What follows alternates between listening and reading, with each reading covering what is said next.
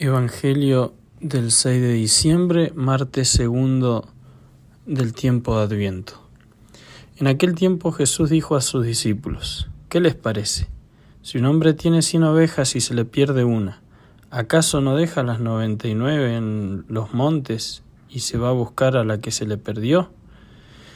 Y si llega a encontrarla, les aseguro que se alegra más por ella que por las noventa y nueve que no se le perdieron.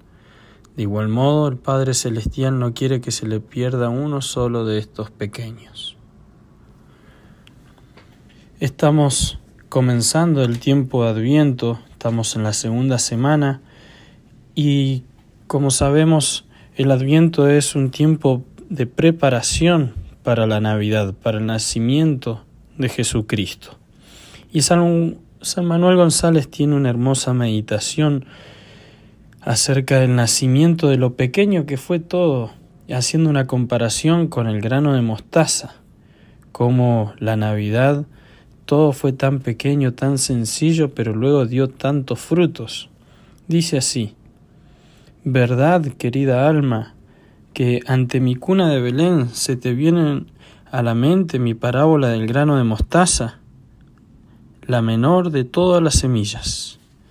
Era tan chico todo aquello de Belén, un pesebre, una cuna, unas pajas, la oscuridad de la medianoche, el frío del invierno, la ausencia de parientes, amigos, vecinos, la inseguridad del después, la escasez de medios materiales. Mira que era chico todo aquello, pues ese era el grano de mostaza de este árbol que se llama la Iglesia Católica. Detente un pensamiento unos instantes ante ese milagro mío de engrandecimiento de lo chico. Cuenta los minutos que han transcurrido desde esas doce de la noche más buena y cuenta, si puedes, las cosas buenas y grandes que brotando de aquella cuna pesebre han visto desfilar esos minutos. Sangre de mártires, lágrimas de penitentes, lirios de vírgenes, resplandores de genios, buriles de artistas, pluma de sabios, espada de vencedores, cetros de reyes, coronas de sacerdotes, cruces de resignados, palmas de héroes.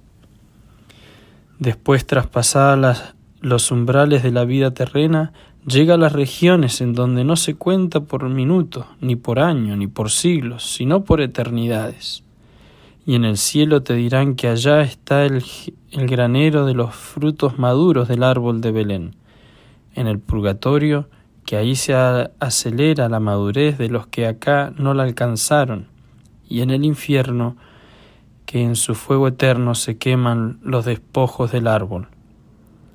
Y después de ese milagro perpetuo de engrandecimiento de lo chico, ¿cuántos cada día? Y el santo comienza, como él suele hacer siempre, el apóstol de los sagrarios, a hacernos una comparación que podemos usarla como propósito para este adviento. Dice, chico es el sagrario donde vivo en cada pueblo. Chico por lo pobre y por lo abandonado. Chico por el espacio que ocupan las especies tras las que me oculto chico por el trato tan esquivo y ruin que me dan muchos en ellos. Y lo que sale en cada minuto de esa hostia chiquita para sus vecinos buenos y malos, cariñosos y ariscos.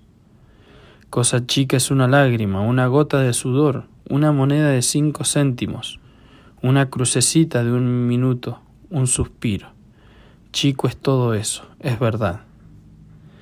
Pero si esa gota de lágrima es la que asoma a los ojos de alguien que me visita en mis soledades de sagrario, si esa gota de sudor y esa palabra es del sacerdote apóstol, quizás de gentes que no quieren oírme, si esa moneda es la limosna callada de una pobre viuda, si esa crucecita es la cruz de la abnegación anónima o la pena silenciosamente sufrida del vencimiento interior de las almas en cruz, entonces viene el milagro. La semilla mínima pasa a ser árbol, grande.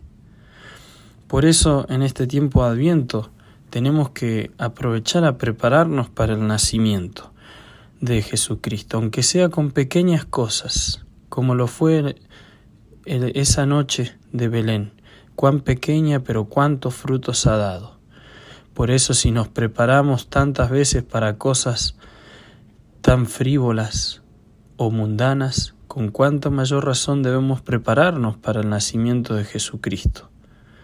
Debemos prepararnos en cuerpo y alma, con buenas confesiones, con visitas al Santísimo Sacramento, con ayunos, penitencias, y también a nuestro cuerpo, preparándonos para esa gran alegría. Por eso el privarse de cosas que nos dan alegría durante el tiempo de Adviento ayudan a vivir mejor la Navidad, para que luego la Navidad sea el centro en nuestra alma, en nuestro corazón, que el nacimiento de Jesucristo sea el, el motivo de alegría para ese 24 a la noche, para el 25 de diciembre, para que la fiesta de Navidad no sea una fiesta pagana en nuestros corazones, sino que sea el sincero y profundo recuerdo del nacimiento de nuestro Dios que se hizo hombre para salvarnos. Que la Virgen nos conceda esta gracia.